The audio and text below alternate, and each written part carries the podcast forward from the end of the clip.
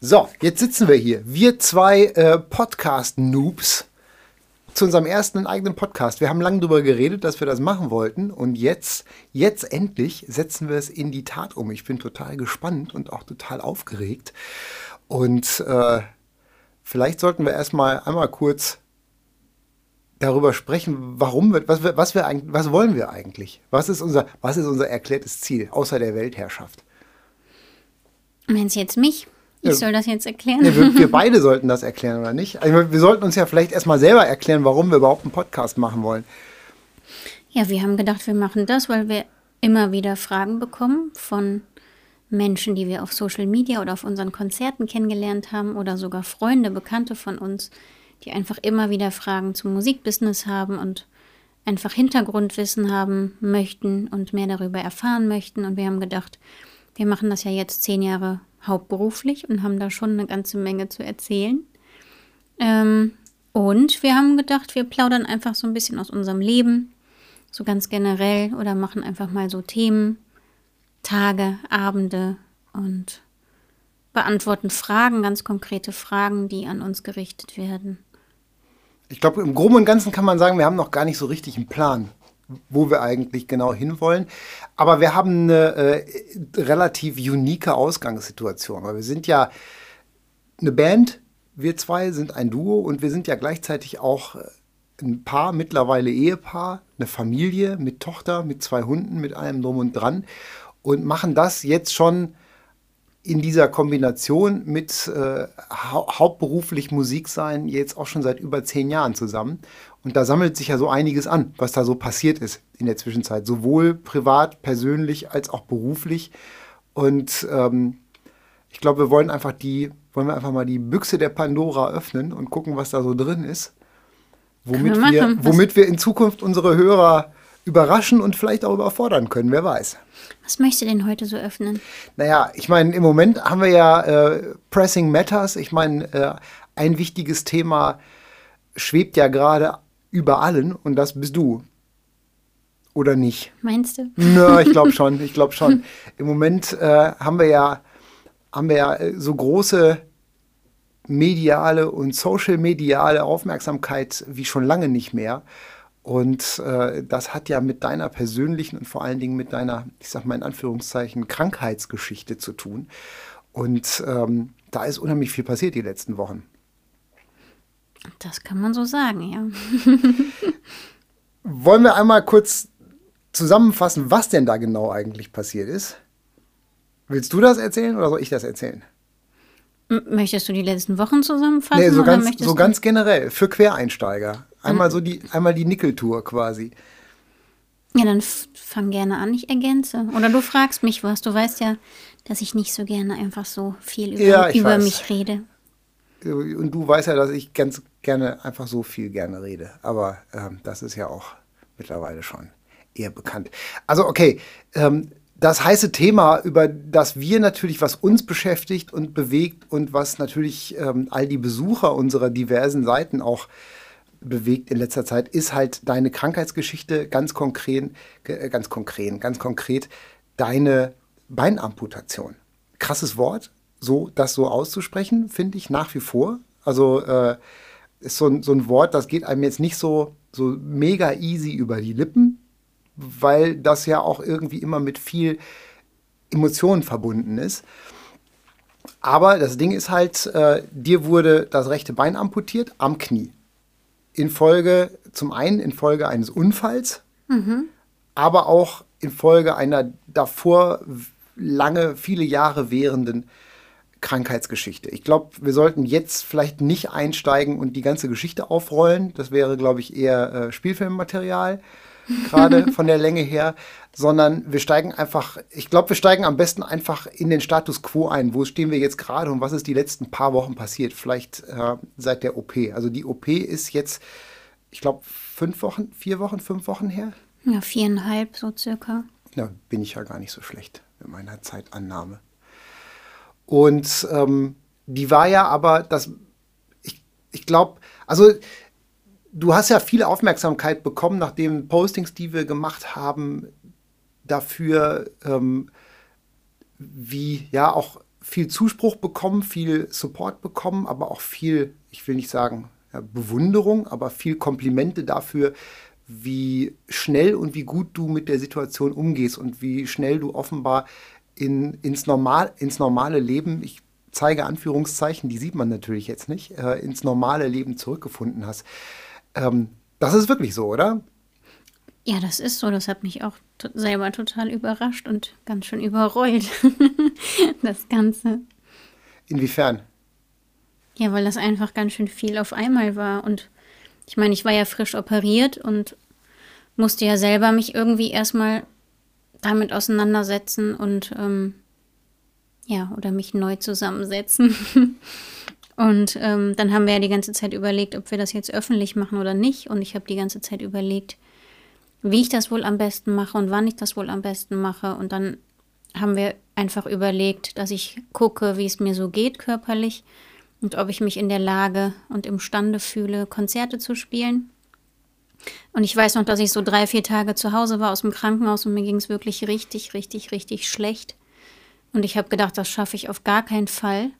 Warum, warum, konk warum konkret ging es dir schlecht? Also was? Ja, weil ich, weil ich so starke Schmerzen hatte oder so starke Phantomschmerzen hatte, dass ich echt dachte, wenn ich die jetzt noch 40 Jahre meines Lebens habe, dann, dann weiß ich nicht, wie ich das aushalten soll. Und dann wurden die aber ein bisschen besser oder ich habe ja alle möglichen Schmerztherapeuten dieser Welt angeschrieben und meine Situation geschildert und dann habe ich drei Tage später glücklicherweise einen Termin bekommen und bin medikamentös eingestellt worden. Ich habe die Phantomschmerzen zwar immer noch ganz, ganz stark, aber es war nicht mehr so, dass ich dachte, ich kann es nicht aushalten, sondern es ist jetzt eher so, dass ich das so verdrängen kann oder versuche das zu verdrängen oder nicht dran zu denken. Ähm, und dann habe ich gedacht, ich möchte einfach Musik machen oder beziehungsweise hat mich der Schmerztherapeut gefragt, dass ich mal gucken soll, wie ich mich fühle, wenn ich singe. Und dann habe ich einfach ganz viel zu Hause gesungen und habe dann gemerkt, dass ich meinen Schmerz gar nicht mehr so spüre.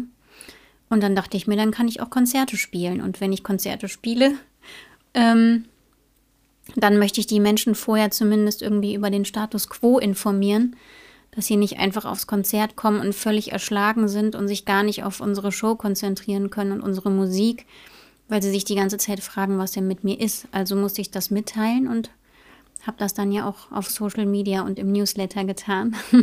wir, haben, wir, haben ja, wir haben ja überlegt, wie wir es am besten machen. Ob wir es so von hinten durch die Brust ins Auge oder ob wir einmal äh, das so konkret und so zack, das ist es jetzt, so ist es. Ne? Mhm. Und wir haben uns ja dann für Variante 2 entschieden, quasi.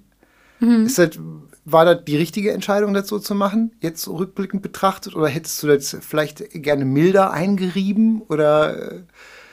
Ich finde, das war die, das war die absolut richtige Entscheidung. Ich finde, ich finde pragmatischer und offener hätte ich das nicht formulieren können. Also ich, ich hatte keine Lust auf eine mhm. Dramageschichte. Ich wollte jetzt auch nicht meinen ganzen Werdegang in puncto Bein äh, darlegen, weil ich mir dachte, das überfordert die Menschen dann noch viel mehr, wenn sie sich dann da so einen riesen Auf, äh, Aufsatz zu durchlesen müssen den man erstmal vielleicht in Gänze gar nicht versteht, weil das geht dir ja auch immer noch so, dass du ganz viele Sachen nicht verstehst oder sogar meinen Eltern.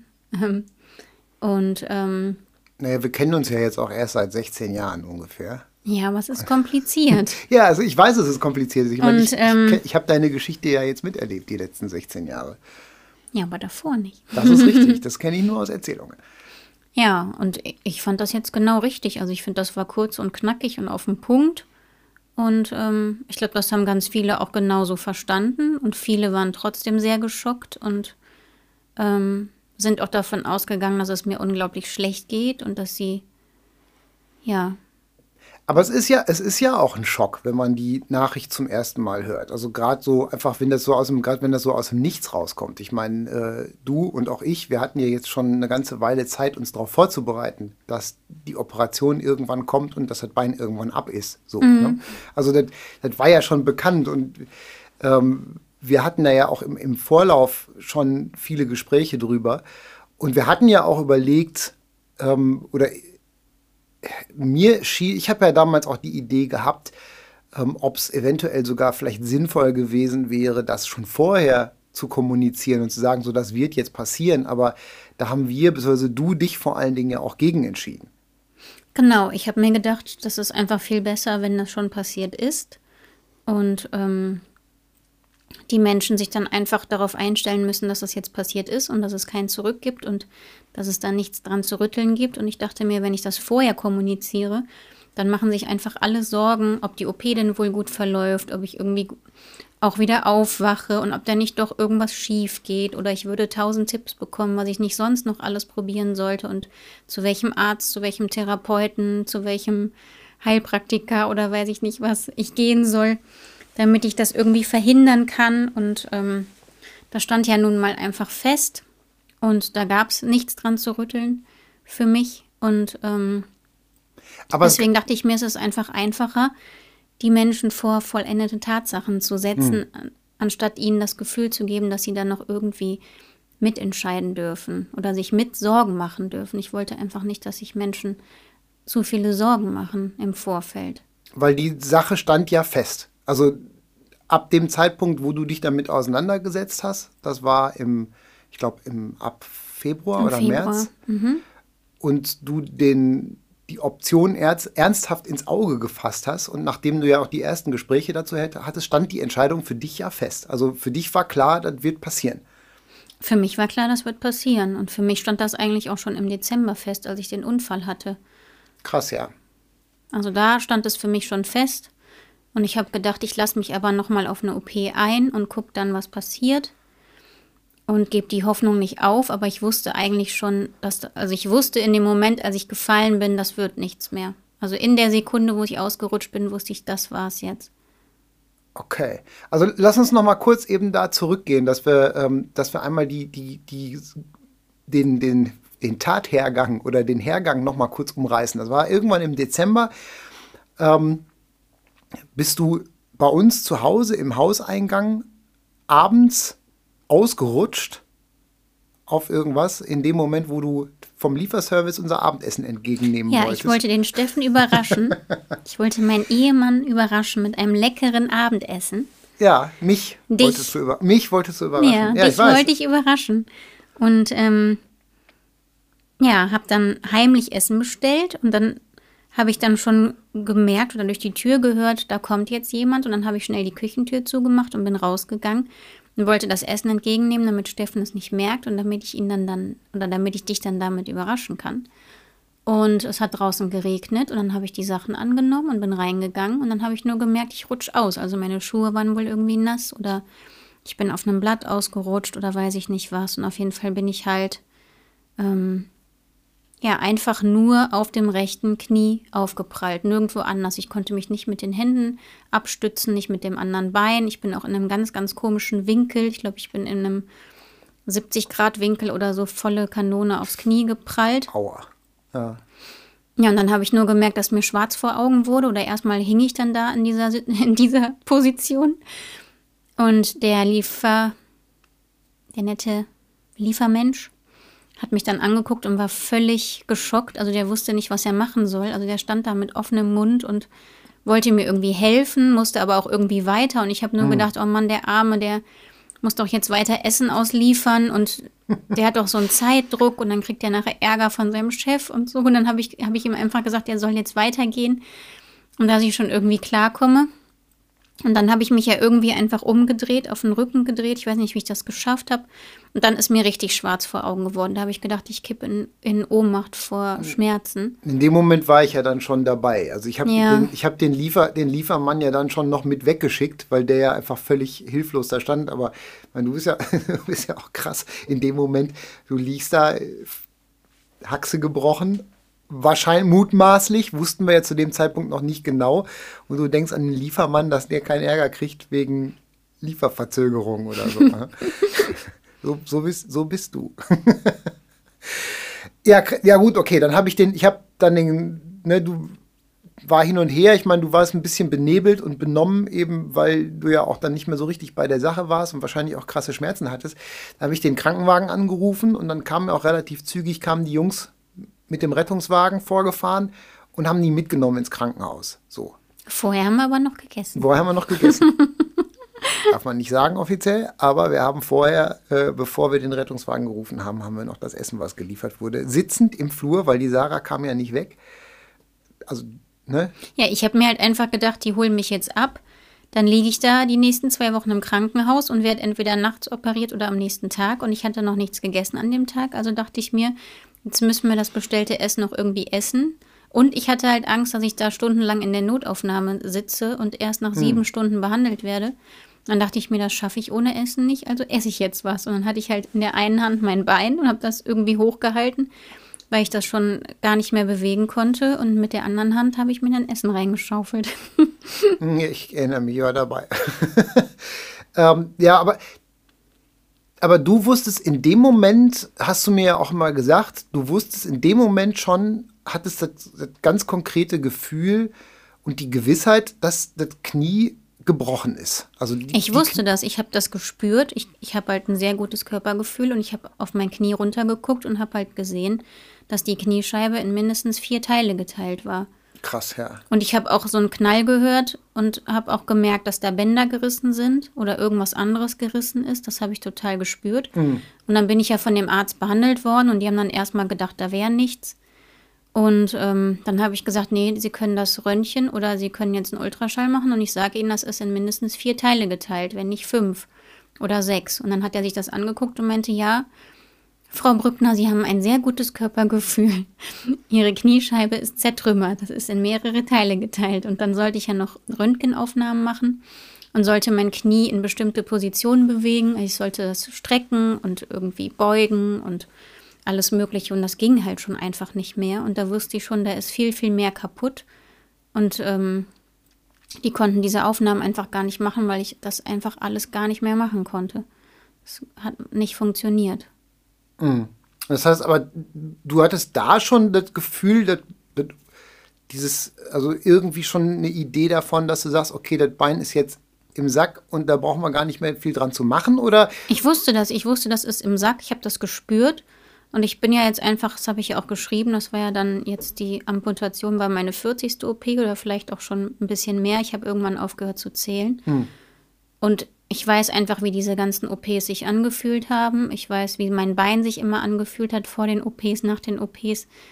Und ich habe hab da einfach ein total krasses Körpergefühl. Und ich weiß, ich wusste einfach immer, ob das jetzt gut geht oder nicht gut geht und ob die OP eine Verbesserung bringt oder nicht. Und da habe ich einfach gemerkt, da ist jetzt so viel kaputt, mhm. dass das einfach nicht mehr geht. Das wusste ich einfach. Aber ich habe auch gedacht, ich will niemanden enttäuschen und wenn die Ärzte mir sagen, wir kriegen das schon hin, wir operieren das jetzt, dann dachte ich mir, muss ich es halt auch versuchen, um mir hinterher nicht vorzuwerfen, dass ich es nicht doch nochmal versucht hätte. Und Aber du hattest damals dann schon, wenn ich das richtig verstehe, damals eigentlich schon den Frieden damit gemacht, dass du oder dass du dein Bein auch verlieren könntest. Also das war dir klar, dass das passieren könnte. Oder war, Na, mir, das, war das war abstrakt? Klar, nein, mir war klar, dass das irgendwann, dass der Punkt irgendwann in meinem Leben kommt. Das war klar. Weil ich irgendwann in meinem Leben ein künstliches Kniegelenk gebraucht hätte, was man mir nicht einsetzen kann. Aufgrund deiner Vorgeschichte. Aufgrund meiner Vorgeschichte. Und ich wusste halt, dass das nur noch so und so lange gut geht. Es hätte jetzt noch vier, fünf Jahre gut gehen können. Mit ganz viel Glück vielleicht zehn, vielleicht zwanzig. Aber ich wusste, dass der Punkt irgendwann kommt. Ich habe halt einfach nur gehofft, dass der viel, viel später kommt. Mhm. Und deswegen hatte ich da schon meinen Teilfrieden mitgemacht, aber Lust hatte ich dann natürlich gar keine drauf. Und ähm, ich war schon ganz schön traurig im Dezember. Da war ich mega traurig, weil ein Unfall passiert ja einfach so. Also es ist ja ein Unglück, was über einen hereinbricht. Mhm. Und ähm, ich meine, die ganze Bude sah aus wie Kacke. Wir waren einen Tag vorher bei Ikea, da standen überall Pflanzentöpfe rum und sonst was. Die Kleine hatte gerade angefangen zu stehen, war gerade fünfeinhalb oder sechs Monate alt. Und ähm, ja, ich hatte Stillnächte, ich habe ganz, ganz wenig geschlafen und weiß ich nicht was alles und dann passiert sowas. Und dann denkt man sich halt einfach nur, warum muss das jetzt passieren? Also, mhm. Und dann noch zu Corona-Zeiten, wo man weiß, man darf keinen Besuch haben oder nur so nur sehr eingeschränkten Besuch haben. Und dann wurde meine OP ja auch immer wieder verschoben. Also wir haben ja immer wieder Termine gemacht. Ja. Und dann wurde ich immer wieder weggeschickt am selben Morgen im OP-Hemd mit gepackten Koffern und allem Möglichen. Und ich musste mich ja immer, ich durfte mein Bein ja nicht bewegen, das war ja in der Knieschiene. Ich durfte das nicht bewegen, musste mich aber vor der OP immer duschen. Dann musstest du mich irgendwie die Treppe hochwuchten, jedes Mal nach Hause. Ich musste mich irgendwie in die Badewanne wuchten, weil wir halt eine Badewanne haben. Ich musste da irgendwie rein, hatte jedes Mal Angst, dass ich da noch viel mehr kaputt mache, als der eh schon kaputt ist. Und dann baumelt da irgendwie so ein Bein, was ja nur noch so halb hängt. Und tut natürlich unglaublich weh. Das war total dick und grün und blau. Also, und das war, das war einfach nur schrecklich. Und ich ja. wusste halt mit jedem Mal, wo die mich weggeschickt haben und die OP nicht stattgefunden hat, wusste ich, das wird jetzt nur noch schlimmer, weil ich wusste mit meiner Vorgeschichte, das muss sofort operiert werden, sonst geht noch viel, viel, viel, viel mehr kaputt.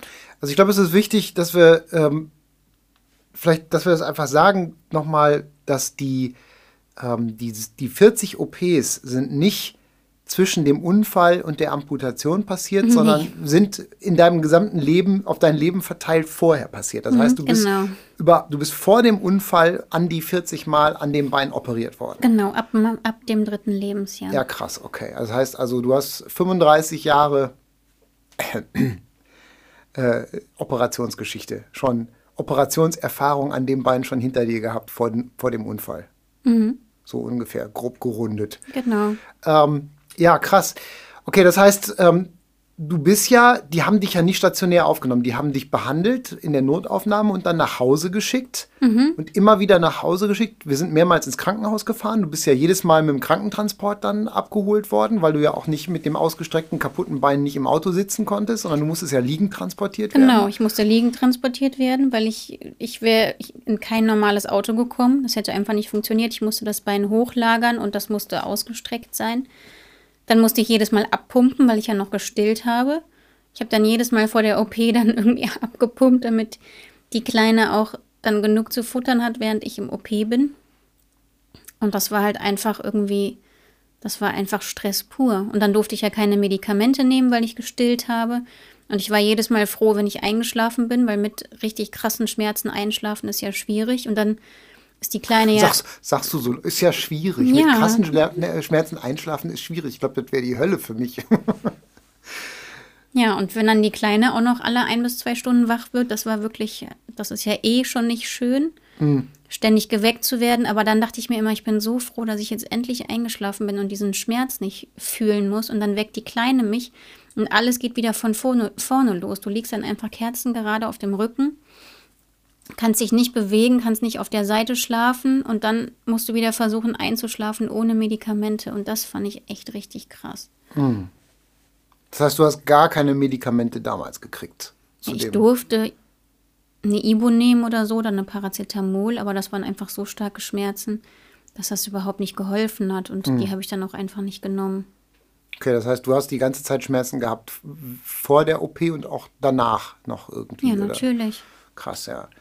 Ähm, also du bist ja, ich will da jetzt gar nicht so sehr ins Detail gehen. Wir hatten das ja damals auch so ein bisschen dokumentiert, irgendwie bei Facebook und Instagram und so. Aber du bist ja vor allen Dingen wegen Corona mehrmals wieder nach Hause geschickt worden. Das heißt, die, die OP ist verschoben worden, weil die, das Krankenhaus überlastet war und weil einfach zu viele Notfälle reingekommen sind. Und du bist mehrmals hinbestellt worden und dann wieder nach Hause geschickt worden. Ja, also jetzt im Nachhinein glaube ich, dass das so ein bisschen System ist und dass die das einfach immer so machen und einfach Corona vorgeschoben haben. Weil ich habe ja nachher auch immer wieder angerufen und habe dann nachmittags gefragt, um 17 Uhr wurde der OP-Plan gemacht. Und dann habe ich immer angerufen und gefragt, ob ich denn wirklich auf dem Plan stehe. Und dann hat dann eine Schwester gesagt, ja, nee, nee, das sieht aber eigentlich ganz gut aus. Und ich glaube, dass beim ersten Mal, als ich weggeschickt wurde, dass die einfach personalmäßig keine Zeit hatten oder dass da mhm. niemand war, der mich hätte anrufen können. Und dass die das dann einfach so gemacht haben, die Leute bestellt und dann nach Hause geschickt. Und da wurde ja auch immer ein Arzt geholt. Also die Schwester sollte mich vorbereiten für den OP-Termin. Und dann durfte die Schwester mir aber nicht sagen, dass es verschoben wurde, sondern es wurde extra ein Arzt geholt, der mir das dann gesagt hat. Okay. Weil ich mir vorstellen kann, dass die Patienten dann öfter komplett durchdrehen und dann die Krankenschwestern zur Sau machen, die ja überhaupt nichts dafür können. Und bei einem Arzt ist die Hemmschwelle so ein bisschen größer. Aber bei mir, das erste Mal ist mir das Herz in die Hose gerutscht. Als der Arzt kam und meinte, er müsste mir eine ganz schreckliche Nachricht übermitteln, da habe ich dann gedacht, oh Gott, die haben jetzt noch einen Tumor gefunden oder weiß ich nicht mhm. was. Weil der auch so geguckt hat, als wenn irgendwer gestorben wäre. Und naja, am Ende habe ich mich dann dran gewöhnt. Immer wenn der Arzt kam, wusste ich, jetzt werde ich wieder nach Hause geschickt. Hm, ja, krass.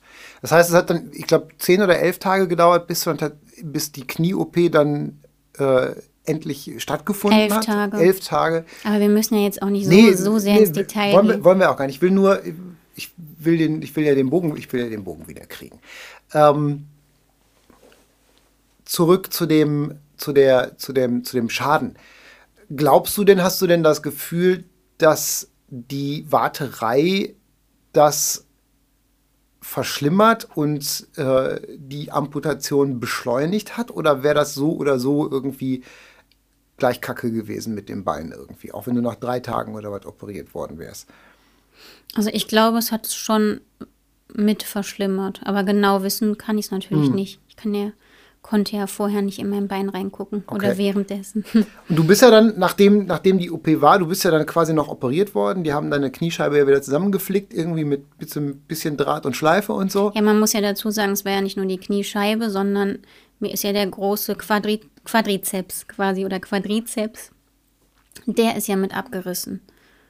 Und oh je, das, das ist ja so ein Oberschenkelmuskel, oder? Genau, das ist der größte menschliche Muskel, den man so hat. Aha. Und der verbindet quasi die Hüfte mit der Kniescheibe oder geht dann hier so rüber und geht dann automatisch in den Unterschenkel über. Und der ist halt für Strecken und Beugen zuständig. Und der war halt komplett abgerissen mhm. einmal. Und so eine OP, da habe ich mich halt informiert bei verschiedenen Ärzten und auch viel gelesen. Die muss man eigentlich innerhalb von zwei Tagen behandeln. Ach krass, okay.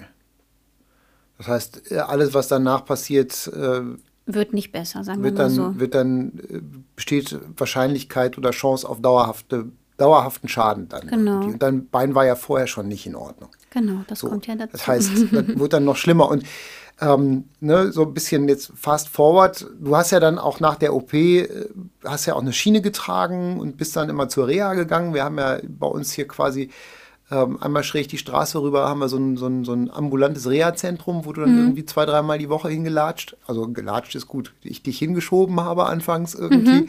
weil mit Laufen war ja noch nicht so viel.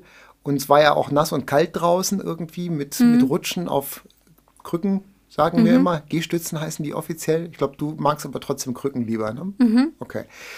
Ähm, so, und aber auch die, auch die Reha, die ambulante hat ja jetzt auch nicht wirklich viel gebracht. Ne? Also die nee, die hat gar nichts gebracht. Die hat von Anfang an nichts gebracht. Ich bin da einfach mehrmals die Woche für mehrere Monate quasi umsonst hingelaufen. Und hm. ich fand das schön, da zu sein, weil die Leute unglaublich nett waren und sich das gut anfühlt, hm. wenn man nette Leute sieht und man das Gefühl hat, man tut so ein bisschen was für sich. Aber die haben halt auch die ganze Zeit gesagt, da tut sich nichts, da bewegt sich nichts, da verbessert sich nichts und dass die das schon so lange machen. Ich habe auch immer wieder gefragt, hatten Sie denn schon mal so jemanden wie ich oder hatten Sie denn schon mal jemanden, der den Quadrizeps gerissen hatte und die Kniescheibe zertrümmert und wie, wie ist das denn bei dem und dem gewesen? Und ich glaube, die hatten ein paar Patienten, die das gleiche hatten, aber bei denen war das dann irgendwann okay und die haben auf jeden Fall Fortschritte gemacht und bei mir hat sich halt einfach nichts getan. Von Anfang an nicht. Und das hat mir dann natürlich Sorge gemacht und ich wollte ja immer weiter üben und weiter trainieren und ich habe mir dann ja auch irgendwann so eine Motorschiene bestellt extra und habe die mit eigenem Geld bezahlt, weil die Krankenkasse das nicht übernehmen wollte und der Arzt mir kein Rezept ausstellen wollte dafür. Das ist so ein Ding, was dein Knie dann dein Bein mobilisiert, also dein Bein bewegt hoch genau. und runter, ohne dass du selber was machen musst. Ne? Also quasi genau. so ein genau. Motordingsbums. Ja, und man muss auch dazu sagen, dass ich als Kind schon mal für ein oder zwei Jahre ein komplett steifes Bein hatte oder länger. Okay. Ähm, auch als Nebenwirkung von den ganzen OPs, die ich ja. so hatte. Und ähm, da hat man mit ganz, ganz viel Kraft und auch mehreren OPs das dann irgendwann wieder hinbekommen, dass ich mein, Gra ähm, mein Grad, sage ich schon, mein Bein so 70 Grad beugen konnte. Also mhm. das ist, man braucht, glaube ich, 110 Grad, um Fahrrad zu fahren oder die Treppe einigermaßen gut hoch und runter zu kommen. Und das war bei mir sowieso schon alles immer schwierig. Und Fahrrad bin ich nicht mehr gefahren, seitdem ich sieben bin. Und ganz viele andere Dinge konnte ich nicht machen, weißt du ja auch. In die Hocke gehen ja. oder Vierfüßlerstand oder weiß ich nicht was alles. Das ging einfach alles nicht. Und deswegen wusste ich halt, dass das, ne, wusste ich halt, dass das noch schlimmer ist, je länger das ruhig gestellt ist. Und ich war ja auch gezwungen nach der OP, musste ich das Bein ja zwei Wochen ruhig stellen. Dann wusste ich, oh nein, das wird jetzt noch schlimmer mhm. für mich. Und dann durfte ich ja nach den zwei Wochen irgendwie wöchentlich 10 bis 20 oder 30 Grad mehr versuchen zu beugen. Und das hat ja schon alles einfach nicht geklappt.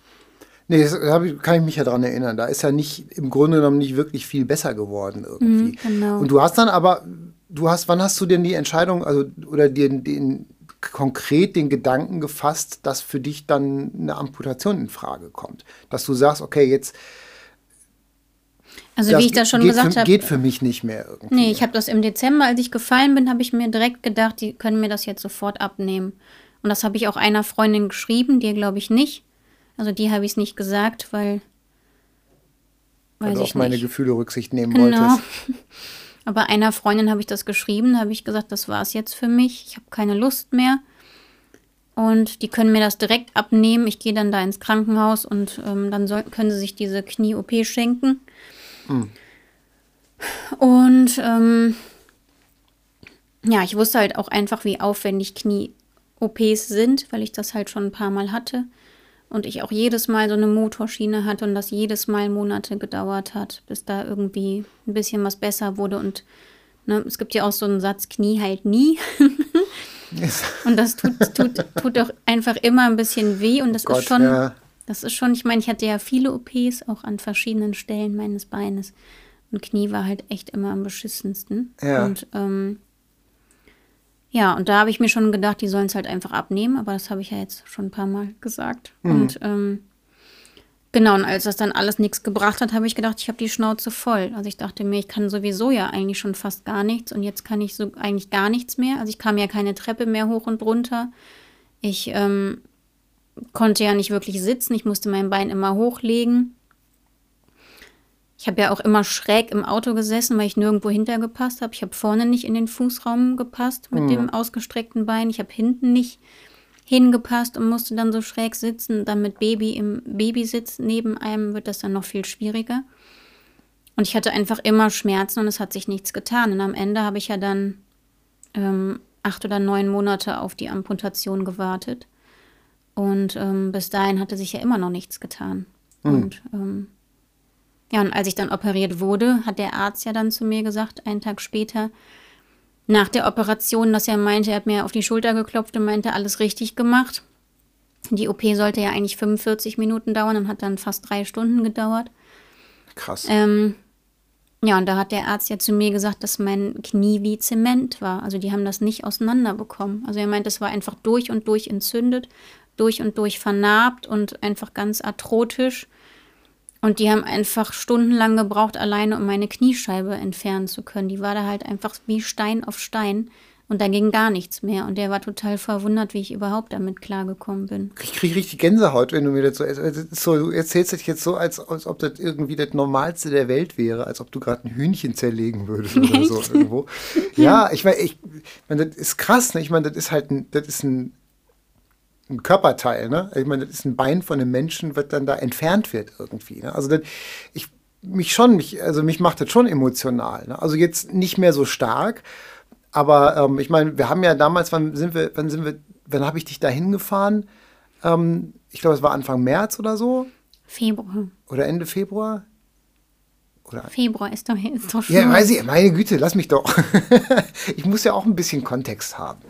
Ähm, aber ich weiß halt, ich meine, ich habe ein echt mulmiges Gefühl gehabt. Ich durfte ja auch nicht mit rein wegen Corona, wegen den ganzen Maßnahmen. Du hast das Gespräch alleine geführt. Ich habe den Arzt bis heute ja nicht gesehen. Mhm. Ähm, und für dich war ja, ich weiß ja, für dich war ja immer klar, dass du da hin willst und dass du das machst. Und ich habe, ich glaube, ich habe viel mehr Zeit gebraucht, mich an den Gedanken überhaupt zu gewöhnen, weil ich dachte immer, ich meine, wir sind da hingefahren und ich habe immer gedacht, so, boah, ähm, wie, vielleicht ist die sich ja gar nicht sicher, warum macht die das jetzt? Ist das irgendwie so eine hilflose Aktion, weil sie sich nicht mehr zu helfen weiß? Oder ähm, wie, muss ich das, wie muss ich das einsortieren? Also ich habe ich hab lange, für mich hat das wirklich eine ganze Weile gedauert zu, zu verstehen, dass das wirklich für dich konkret und eigentlich auch alternativlos ist, weil ich halt immer noch dachte, dass du im Hinterkopf vielleicht noch so den Gedanken hast, naja, vielleicht warte ich mal ab, vielleicht passiert doch noch irgendwie was und vielleicht entscheide ich mich doch noch mal um oder so, aber das war für dich nie so, ne? Du Ja, aber ich meine ganz im Ernst, wenn du dein Leben lang Probleme hast und du kannst dein Leben lang so gut wie nichts machen und von dem nichts kannst du dann noch weniger nichts machen Und dir tut alles weh. Ich meine, mir hat die Hüfte wehgetan, mir hat der Rücken wehgetan. Ich bin ja manchmal über so ein, so ein kleines, so eine kleine Erhöhung von fünf Zentimetern oder so, da bin ich schon, bin ich schon nicht drüber gekommen. Mhm. Und ich hatte keinen Halt mehr. Ich habe die ganze Zeit gewackelt wie Sau. Ich hatte Schmerzen. Ich hatte kein Vertrauen mehr in meinen Körper. Also ich hatte immer Angst, dass ich jederzeit nochmal fallen kann. Und die Wahrscheinlichkeit war ja auch ziemlich hoch, weil hm. einfach dieser Quadrizeps auch so gewackelt hat. Und ähm, ich habe ja auch zum Beispiel keine Kreuzbänder und ähm, dadurch. Von Geburt an. Ja. Und dadurch habe ich halt einfach, ich hatte einfach keinen Halt und ich, ich hatte kein Vertrauen mehr in meinen eigenen Körper. Und das ist ja nicht schön. Also vor allem, wenn wir mal irgendwo, wir waren ja mal essen, wo es ein Buffet gab. Ich bin da hingelaufen wie eine Ente und ich bin zurückgelaufen wie eine Ente und ich habe die ganze Zeit auf den Boden geguckt, ob da irgendwas Nasses ist, weil mm. manchmal fällt dann irgendeinem anderen Gast eine Gurke runter und du rutscht darauf aus oder so. Und ich hatte einfach so eine Angst, dass mir das nochmal passiert und ich dann nochmal diese Schmerzen haben muss und dann nochmal von vorne anfange und wenn man einfach so oft operiert wurde, ich hatte halt einfach keinen Bock mehr. Und ich hatte ja, ich habe ja auch in meinem Leben alle Therapien, die man nur so haben kann, gemacht. Ich habe ja Osteopathie, Chiropraktik. Ich hatte mein Leben lang Physiotherapie und was weiß ich nicht was alles. Ich habe ja, es gibt ja eigentlich nichts, was ich noch nicht hatte. Akupunktur, Massagen und alles Mögliche. Und ich wollte halt einfach nicht mehr. Ich wollte halt einfach mein Leben zurück. Ich wollte wieder Vertrauen in meinen Körper haben. Ich wollte mich gut bewegen können. Und obwohl ich ja jetzt auf einem Bein bin, kann ich mich besser bewegen als vor der Amputation. Obwohl ich jetzt ja eigentlich sehr, sehr eingeschränkt bin und alles auf einem Bein mache. Aber ich mache ja jetzt auch jeden Tag zu Hause Yoga und Pilates, soweit ich das irgendwie kann. Ging ja vorher auch nicht mehr so. Nee, richtig, das ging ne? nicht mehr. Wenn du da einfach so ein hartes, steifes Bein, so ein Klotz hast, ich konnte gar nichts mehr machen. Hm. Das heißt, das heißt, die OP, die Amputation war jetzt für dich nicht nur eine, ähm, ich sag mal, eine, eine, eine, Notlösung oder für dich nicht, nicht, nicht nur, sondern das war nicht eine, eine Notlösung, ähm, so die, die, die beste von vielen schlechten Optionen, sondern das war die Lösung, die du für dich ausgesucht hast und die du auch wolltest, wo du auch, wenn ich mich da richtig dran erinnere, dich da tatsächlich auch drauf gefreut hast, irgendwie, dass das endlich passiert. Also, dass das so. Ich habe mich total darauf gefreut. Ich wollte das unbedingt und ich hätte ja, ich habe ja mit dem Arzt gesprochen, das macht ja kein Arzt ohne medizinische Indikation. Ja. Und der hat mir halt auch gesagt, ich wäre ne, in einem anderen Land, hätten die mir schon vor Jahren das Bein abgenommen. Und in Deutschland wird halt einfach immer operiert, operiert, operiert, operiert. Hauptsache man operiert, man guckt aber nicht, ne, oder es geht eigentlich immer um Gliedmaßenerhalt um jeden Preis. Da gibt es so eine ethische Leitlinie. Aber es geht nicht darum, ob man die Gliedmaße hm. dann auch wirklich benutzen kann oder ob man dann Lebensfreude hat oder ob man gut damit im Alltag zurechtkommt. Es geht einfach nur darum, dass man die hat. Und ich hätte mir ganz, ganz viele OPs ersparen können und das hat er auch gesagt. Und er hat ja auch die Röntgenbilder gesehen und hat da schon gesehen, dass das einfach so kaputt ist. Er meinte ja auch zu mir, man hätte das gar nicht operieren dürfen im Dezember. Und ähm, ja, und ich habe ihm ja gesagt, dass ich mir das wünsche, dass das so meine Idee ist, weil ich auch nicht weiß, was man da jetzt sonst noch machen könnte. Einfach weil ich schon so viel durch hatte. Und, ähm, Sorry, ich habe mich gerade an meinem Kaffee verschluckt, den ich gerade hier so nebenher so schlürfe. Das war jetzt nicht der Schock, sondern das war der Kaffee. Sorry. Ja, und ähm, genau, ich habe mich da wirklich drauf gefreut. Ich habe, ne, der hat ja nur einmal im Monat operiert und ich musste jeden Monat anrufen und fragen, ob ich auf der OP-Liste stehe oder nicht. Und ich stand ja ganz lange nicht drauf, bis ich das dann irgendwann sehr, sehr kurzfristig im August erfahren habe. Und ähm, ich hatte eigentlich jeden Monat Angst, länger warten zu müssen. Und ich hatte auch am OP-Tag Angst, dass ich aufwache und er mir sagt, er hat sich doch dagegen entschieden. Und ähm, ich wollte das unbedingt. Also das heißt, du hast tatsächlich konkret das, die Befürchtung gehabt, dass du unter Narkose gelegt wirst und dann mit Bein aufwachst wieder. Genau, ich hatte wirklich Angst, dass er das vielleicht nochmal aufschneidet oder reinguckt oder sich die Röntgenbilder anguckt und sich dann denkt, ach nee, lassen wir doch noch eine Weile. Und dass ich dann aufwache und er mir sagt, tut mir leid, das müssen wir jetzt so lassen oder er hat sich jetzt dagegen entschieden Verrückt. und dass ich dann weiter so leben ja. muss. Das heißt, für dich war, also deine, deine Lebensqualität war weg durch den Zustand, den du vorher hattest. Also die, war, die war komplett weg. Das Einzige, was mich so aufrechterhalten hat, war die Aussicht auf die OP. Da habe ich mich die ganze Zeit drauf gefreut, weil ich wusste, da ist, da habe ich noch Hoffnung und da kann jetzt noch was besser werden.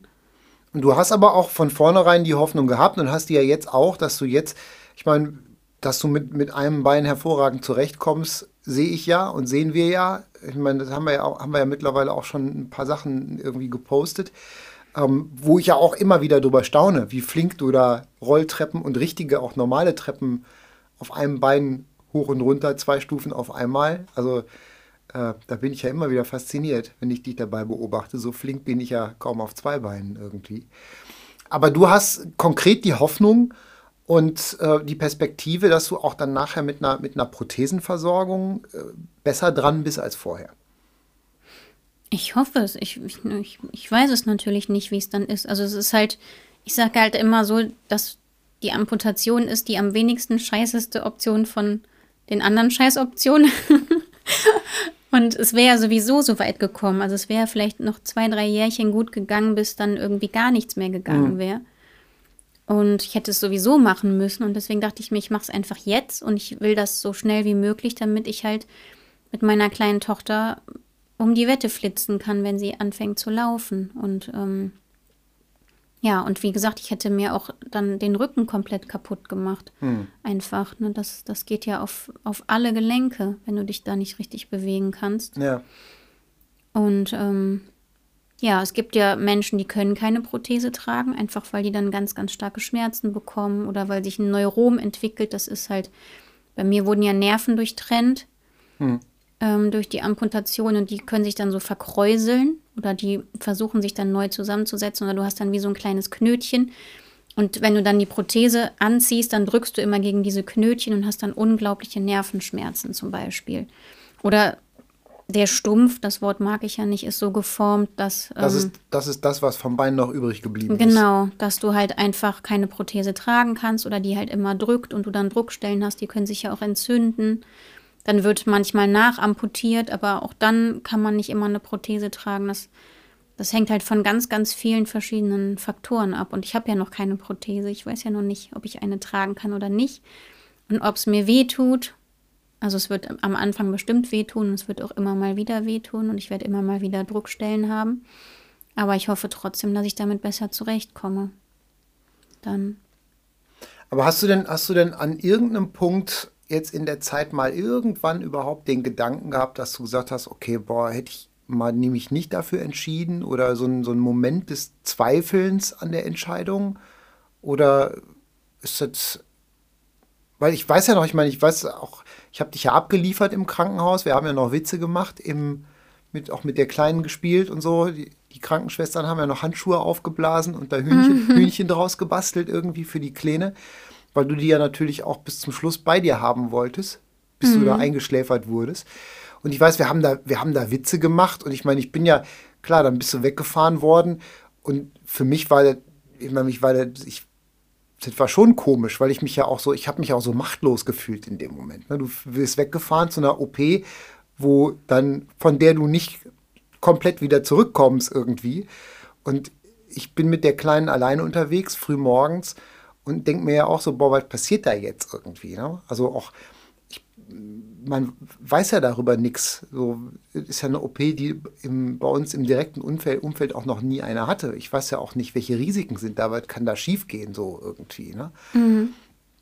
Und das war schon, aber du warst ja die ganze Zeit gut drauf und, ähm, und positiv. Und auch als ich, als, als ich dich dann später besucht habe im Zimmer, warst du natürlich ordentlich benebelt von den von der, von der Narkose und äh, musstest erstmal wieder zu dir kommen. Aber ich fand lange nicht so schlimm wie nach der Knie-OP. Also du warst relativ schnell wieder relativ helle, so und relativ schnell wieder da. Und auch da hast du ja von, von vornherein eine total positive Ausstrahlung gehabt. Das war ja jetzt nicht so, dass ich das Gefühl gehabt hätte, dass du jetzt irgendwie mit der neuen Situation klarkommen musst, sondern das schien mir so, als wärst du da schon mit klargekommen?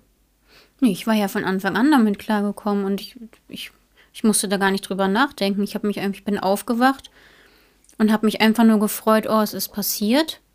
Und mir hat auch erstmal gar nicht so richtig was wehgetan. Ich hatte halt so ein, keine Phantomschmerzen, aber ein Phantomgefühl. Ich habe die ganze Zeit mein Bein noch gefühlt mhm. und lag im Aufwachraum und dachte, man hat mich nicht richtig zugedeckt. Man hat nur das eine Bein zugedeckt und das andere nicht. Das liegt da jetzt und ist kalt.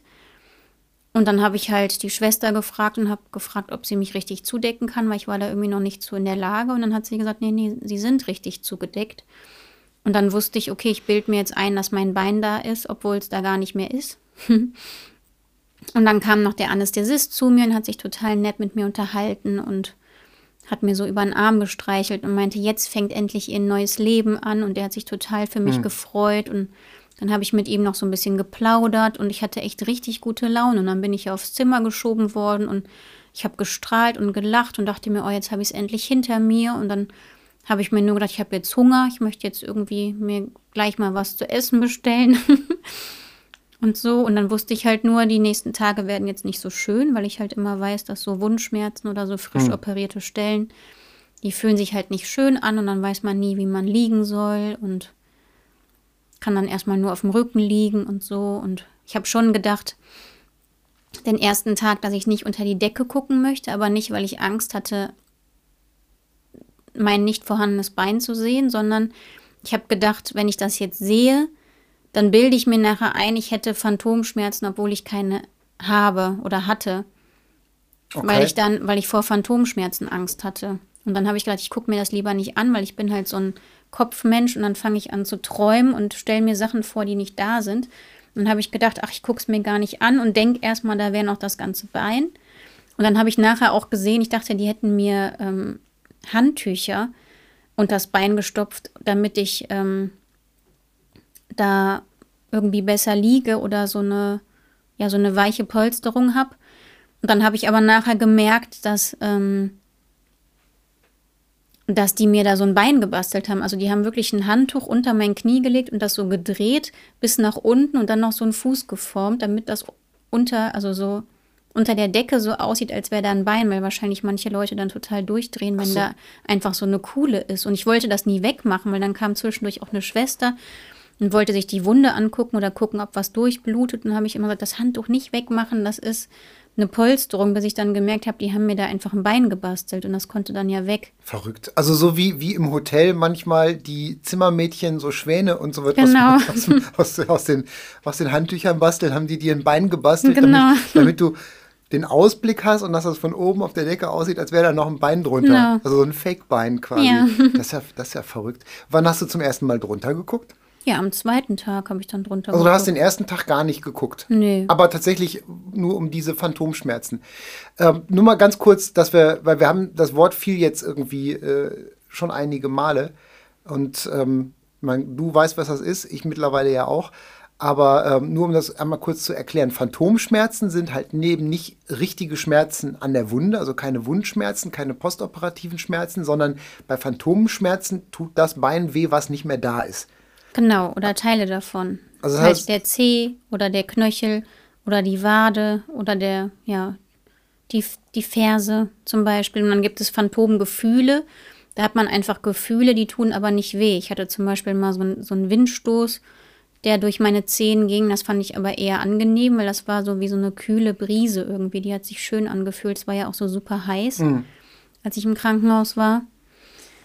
Das sind Phantomgefühle, aber Schmerzen sind halt wirklich richtig Schmerzen. Dann im nicht vorhandenen Fuß und man weiß, oder Bein. Und man weiß auch immer noch nicht genau, wo es herkommt. Manche sagen, das hat was mit der Psyche zu tun, was ich aber noch nicht so richtig glaube, weil ich ja an sich kein Problem damit habe, dass das passiert ist. Und dann gibt es andere, die sagen, das ist eine Verschaltung im Gehirn, weil die Nerven haben ja früher mhm. gearbeitet in dem Gebiet und plötzlich dürfen die nicht mehr arbeiten und sind einfach gekappt und gekürzt worden und wollen aber weiterhin arbeiten. Und ähm, arbeiten dann und stellen sich halt dieses Bein vor. Und ich stelle mir das so ein bisschen vor wie so ein Regenwurm, den kannst du ja auch in der Mitte durchreißen und dann krabbelt die eine oder rutscht die eine Seite noch weiter und die andere auch. Ja gut, aber bei einem Regenwurm weißt du ja nicht, ob dem Regenwurm die andere Hälfte noch wehtut, ne? So. Ja, das weiß man nicht, aber der ist ja dann quasi noch da und beide Seiten arbeiten und so stelle ich mir das vor, dass, dass mein Gehirn auch denkt, da wäre noch mhm. dieses Bein und müsste arbeiten, aber es ist halt einfach nicht mehr da. Und ich hoffe, dass das, ja, also ich habe mittlerweile Phantomschmerzen. Das hat sich so am fünften, sechsten Tag entwickelt. Ich habe auch 24-7 Phantomschmerzen. Und ich hoffe, dass, dass das irgendwann weggeht, dass meine Nerven sich regenerieren oder dass mein, mein Kopf das irgendwann versteht, dass er, ne, dass, dass die Nerven dann nicht mehr arbeiten müssen. Naja gut, ich glaube, Phantomschmerzen sind, ist noch so mal so ein, so ein, so ein Thema für sich. Ne? Genau, glaub, das da müssen man, wir jetzt heute nicht drüber ich glaub, reden. Da kann man, ich glaube, da kann man noch eine, eine ganze, ein, ganz, ist ein abendfüllendes Einzelthema irgendwie, mhm. dieses, mhm. dieses, ganze, dieses ganze Ding. Ähm, ja, krass. Also gut, du warst, du bist jetzt quasi im Krankenhaus, das Bein ist ab und dir geht's gut. Das war so die, also das war so der, die grobe Zusammenfassung des ersten Tages oder der ersten zwei Tage. Also ich meine jetzt mal völlig ganz abgesehen von den, von den Schmerzen, die du natürlich hattest irgendwie. Mm, so ne, genau. ne, die postoperativen Schmerzen, Wundschmerzen etc. pp, was immer kommt. Ich meine, immerhin haben die dir ein Körperteil abgemacht. Ne? Klar muss das wehtun irgendwie. Ja, das hat auch wehgetan. Und ich hatte ja auch einen Schmerzkatheter, der ist ja am dritten Tag ausgelaufen und ausgefallen. Dann gab es Personalmangel. Es gibt den wirklich den Personalmangel im Krankenhaus. Das habe ich im Dezember erlebt und jetzt auch und davor auch schon ein paar Mal. Und ähm, es gab halt einfach niemanden, der mir so einen neuen Katheter legen konnte. Und dann lag ich halt zwei Tage ohne Schmerzkatheter und das war schrecklich. Also da konnte ich kaum sprechen vor Schmerzen und das geht mir selten so. Ähm, aber mir ging es psychisch super. Und es gibt ja auch Fotos, die du von mir gemacht hast im Krankenhaus. Es gibt Fotos, wo ich das erste Mal durch den äh, Krankenhauspark, ich wollte schon sagen Hotelpark, gefahren bin im Rollstuhl. Und wenn man sich die anguckt, ich habe die ja auch Freundinnen gezeigt, die sagen einfach alle, dass ich total eins mit mir bin und dass ich total, ich gucke ja total zufrieden und ich bin total eins mit mir. Also das kann ich, kann ich ja bestätigen. Ich meine, ich habe zu keinem Zeitpunkt, ich meine, ich habe dich ja direkt, ich war ja da, wir haben ja, wir haben ja da gewohnt, ich habe mit der Kleinen ja da eine Ferienwohnung gehabt und ich war ja immer da. Ich war ja von morgens oder vormittags bis nachmittags, solange ich durfte, war ich ja dann oder länger, war ich, war ich ja bei dir und ich habe ja auch nicht einmal das Gefühl gehabt, dass es dir mental irgendwie schlecht geht damit. So ganz im Gegenteil. Klar waren das die Schmerzen, mit denen man dann klarkommen muss, die dann halt so auftauchen. Aber der Kopf und das Herz waren voll da, wo sie hingehören irgendwie. Mhm. Ne? Und das habe ich ja auch immer, das hat mich total fasziniert und das habe ich ja damals wie heute auch total bewundert, dass du, das, dass du die Entscheidung getroffen hast und gesagt hast, das will ich, das will ich machen, ich will, dass das passiert und dann auch danach gesagt hast, okay, das ist jetzt, das ist jetzt so, das ist nicht nur passiert, sondern das ist gut, ich bin glücklich, mir geht's gut und jetzt gucke ich nach vorne irgendwie. Ne? Und ich habe nicht das Gefühl gehabt, seitdem in den letzten vier, viereinhalb Wochen, dass das einmal anders gewesen wäre. Nee, das war nicht einmal anders. Mir, mir geht super damit. Also ich merke jetzt schon, dass ich jetzt langsam keine Lust mehr habe, auf den Krücken zu laufen und die ganze Zeit alles auf einem Bein machen, ist auch wirklich anstrengend. Und mir geht das auch langsam auf den Rücken, merke ich, und auch mhm. auf die Gelenke im gesunden Bein. Und ähm, jetzt hat ja unsere Kleine auch noch mit dem Laufen angefangen. Das wird jetzt auch alles nicht einfacher. Und ich freue mich halt echt mega ähm, auf die Prothese. Ich freue mich da einfach unglaublich drauf. Also das ist so, das ist so ein krasses Ereignis für mich. Oder das ist so, so was Großes. Und man braucht ja immer irgendwas, worauf man sich freut. Und mhm. da freue ich mich jetzt einfach drauf. Und dann geht es da wieder weiter. Den ersten Schritt hast du ja schon gemacht. Wir waren ja dann schon bei deinem Orthopädietechniker in Traunstein mhm. und du hast einen Gipsabdruck gemacht. Das heißt, das erste Maßnehmen für die Prothese ist passiert. Wann geht es weiter? Ja, soll er jetzt ähm, in einer knappen Woche weitergehen, aber ich weiß noch nicht, ob es passiert, denn meine Krankenkasse stellt sich ja quer. Die hat sich ja, hat sich ja auf dem Weg zum Gipsabdruck gemeldet und ähm, hat mir mitgeteilt, dass ich nicht mit diesem Sanitätshaus arbeiten darf, mit dem ich gerne arbeiten möchte. Mhm. Ähm, obwohl man ja die freie Wahl hat, mit welchem Anbieter man da arbeiten möchte, rein rechtlich gesehen. Und ähm, dieser Anbieter ist aber nicht Vertragspartner von meiner Krankenkasse. Das heißt aber nicht, dass man nicht mit diesem Sanitätshaus arbeiten darf. Sie möchten mir jetzt aber vorschreiben, dass ich mit einem Vertragspartner arbeite. Und das sind Leute, oder Sanitätshäuser, mit denen ich schon mal gearbeitet habe, mit denen ich ganz, ganz schlechte Erfahrungen gemacht habe. Und gerade bei so einer Geschichte mit einer Prothese braucht man wirklich Menschen, denen man vertraut, weil man sieht die sehr, sehr, sehr, sehr oft und die mhm. wird auch nicht angepasst und passt dann sofort, sondern es kann echt sein, dass man da zwei, drei Jahre, es gibt auch Menschen, die sind fünf Jahre dahin gefahren, bis die erste Prothese endlich mal richtig passt. Und da verbringt man ganz, ganz, ganz viel Lebenszeit und man muss sich mit dem Techniker wirklich richtig gut verstehen und ähm, er muss auch wirklich verstehen, was er da tut. Und bei mir ist es halt nochmal eine ganz besondere Geschichte auf meiner Vorgeschichte. Und da glaube ich halt einfach nicht, dass das jeder kann. Das hat auch der Arzt gesagt, der mich operiert hat, ähm, dass das schon jemand Besonderes sein muss, den ich ja auch gefunden habe, glücklicherweise. Und jetzt hoffe ich irgendwie, dass das klappt. Und da werde ich alles dran setzen und kämpfen. Aber es kann auch sein, dass das dann vom Sozialgericht endet, wenn die nicht einlenken. Das wollen wir nicht hoffen. Nee. Zum Schluss eine ganz wichtige Frage. Wie viele Konzerte hast du abgesagt wegen der OP? Eins, weil ich äh, zu dem Zeitpunkt gerade im Krankenhaus lag. Das heißt, du hast jedes, ich meine, ich war ja dabei, rhetorische Frage, aber dir war wichtig, jedes Konzert zu spielen, was du spielen kannst. Ja, das war mir total wichtig von Anfang an. Da hat unser Hund gerade gebellt. Ja. Meine Eltern, meine Eltern waren gerade mit unserem Baby spazieren. Deswegen kommen jetzt nach Hause und jetzt bellt der Hund. Nee, ich, mir war das total wichtig. Also gerade weil Corona-bedingt ja so viele Konzerte abgesagt wurden, ähm, freue ich mich über jedes Konzert, was nicht abgesagt wird. Also für uns und für das Publikum. Also ich finde das immer ganz, ganz schrecklich, wenn, ja, wenn man dann wieder Tickets am Kühlschrank hängen hat, die man nicht einlösen konnte und seinem Geld hinterherrennen muss. Und das wollte ich einfach niemandem zumuten. Und deswegen habe ich ja einfach die ganzen Konzerte, die dann so nach der OP anstanden, gespielt und möchte auch die jetzt noch kommen spielen. Wir haben jetzt, wie viel, wie, wie viel stehen noch auf dem Plan? Noch drei, ne? Genau. Sind wir jetzt. Und ich glaube, drei oder vier haben wir gespielt mhm, danach. Genau. Was auch sehr schön war eine lustige Erfahrung, weil du sitzt ja eh gerne auf der Bühne. Du bist ja, du bist ja, du bist ja gerne ein Sitzer. Du sitzt, sitzt ja auch beim Singen gerne im Studio. Ich stehe ja am liebsten. Mhm. Und ähm, ich finde es, für mich ist es schwierig, das ganze Konzert über zu sitzen. Wir haben uns ja entschieden, dass wir sitzen, damit wir mhm. alle sitzen, damit es nicht komisch aussieht. Ich kriege immer zappelige Beine, wenn ich den ganzen Abend sitze. Ich kriege da so Bewegungsdrang. Vielleicht muss ich zwischendurch mal aufstehen und eine Runde gehen oder so. Ja, kannst du ja machen. Kann ich machen. Ach so, eine Sache fällt mir noch ein das so, vielleicht das so zum, zum Ende, weil wir sind jetzt schon, ich glaube, die Stunde ist jetzt voll langsam mhm. irgendwie. Und ähm, äh, du hattest ja einen OP-Termin, der verschoben wurde, weil der Professor Corona hatte. Ja. Was hast du gedacht, als du die Nachricht gekriegt hast? Ich bin durchgedreht. Also ich bin nicht durchgedreht, aber das hat halt einfach Wunden aufgerissen, weil das war für mich, also ich muss wirklich sagen, ich habe ja schon ganz, ganz, ganz viel erlebt und ganz viel durchgemacht, aber ich würde fast sagen, auch wenn das andere Leute lächerlich finden, dass das im Dezember, dieses ständige OP-Verschieben, war für mich eins der schlimmsten Sachen, die mir je in meinem Leben passiert sind. Also andere würden jetzt denken, das ist bestimmt die Amputation oder so, aber für mich war das dieses Verschieben der OPs, weil ich fand das, ich fand das einfach respektlos, ich fand das unmenschlich, ich fand das so einfach so wenig planbar, weil man stellt sich ja auch tot, emotional total auf so eine OP mhm. ein. Und das hat mich jedes Mal so umgehauen, wenn die mich da nach Hause geschickt haben. Also es war für mich unglaublich schlimm.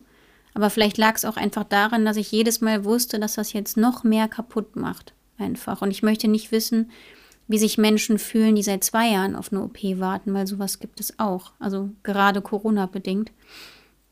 Und gerade wenn es lebensnotwendig ist, das muss ja noch viel, viel, viel, viel schlimmer sein, weil bei mir ging es ja nicht um Leben, um Tod, bei mir ging es einfach nur darum, ob mein Bein hinterher noch funktioniert oder nicht. Mhm. Und ähm, als dann der Professor Corona hatte, hat das echt ganz alte Wunden wieder aufgerissen, weil ich emotional so darauf eingestellt war, so in ein paar Tagen geht's los und die Koffer sind gepackt, alles war organisiert.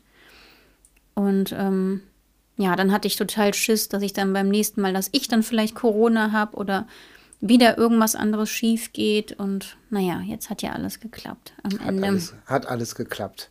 Genau. Das Bein ist ab, alles ist gut. Ja. Klingt verrückt, aber ist irgendwie so, ne? Mhm. meine, du sitzt ja, sitzt ja auch vor mir jetzt auf, deinem, auf deiner Pianobank quasi mit einem halblangen Röckchen an, halb im Schneidersitz, die Strumpfhose auf der einen Seite zusammengetüdelt, Knoten reingemacht Ja. Und du siehst zufrieden aus, du siehst glücklich aus. ja, ich bin ja auch zufrieden und glücklich.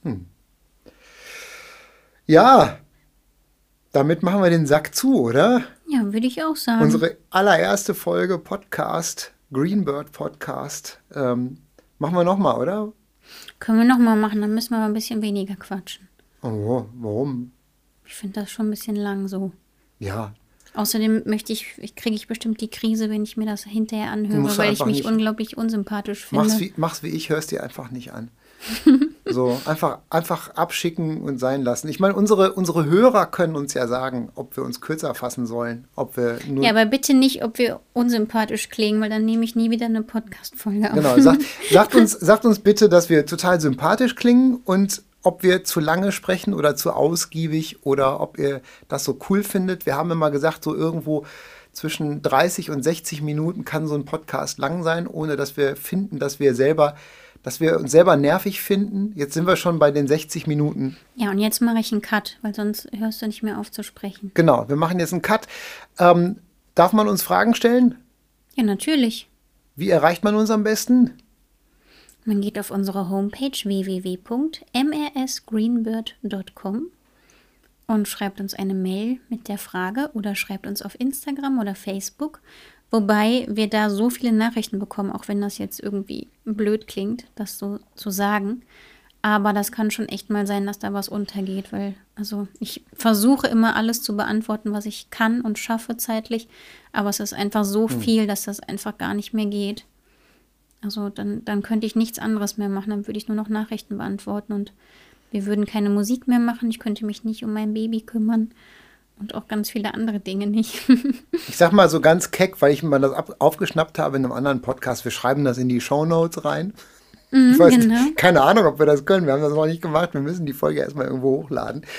Ähm, auf jeden Fall haben wir Lust, Podcasts zu machen.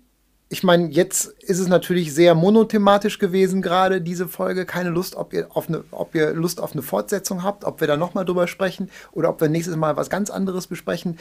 Gebt uns Feedback. Schreibt uns, sagt uns auf allen möglichen Kanälen, Facebook, Instagram, E-Mail, wo auch immer, wie ihr das findet, dass wir einen Podcast machen und worüber wir reden wollen. Wenn euch das Thema interessiert hat, wenn euch Sarahs Geschichte interessiert und interessiert hat, dann gebt uns Feedback. Jedes Feedback ist wertvoll und ähm, je genauer ihr uns sagt, wie ihr das findet und was ihr gerne hören wollt, desto besser können wir uns äh, Sachen aus dem Finger saugen oder aus der Hüfte geschossen über genau. über, über uns und das Leben erzählen. In diesem Sinne, es hat mir, ein, es hat mir viel Spaß gemacht. Es war, ähm, ich fand es total interessant, mich mit dir so zu unterhalten, weil wir das so auch noch nicht gemacht haben. Wirklich? Sonst hätte ich es nicht gesagt. Ich, ich erzähle zwar viel, aber ich lüge nicht. Okay. Also, dann, in diesem Sinne, Arrivederci. Podcast over and out. Tschüssikowski. Tschüssikowski.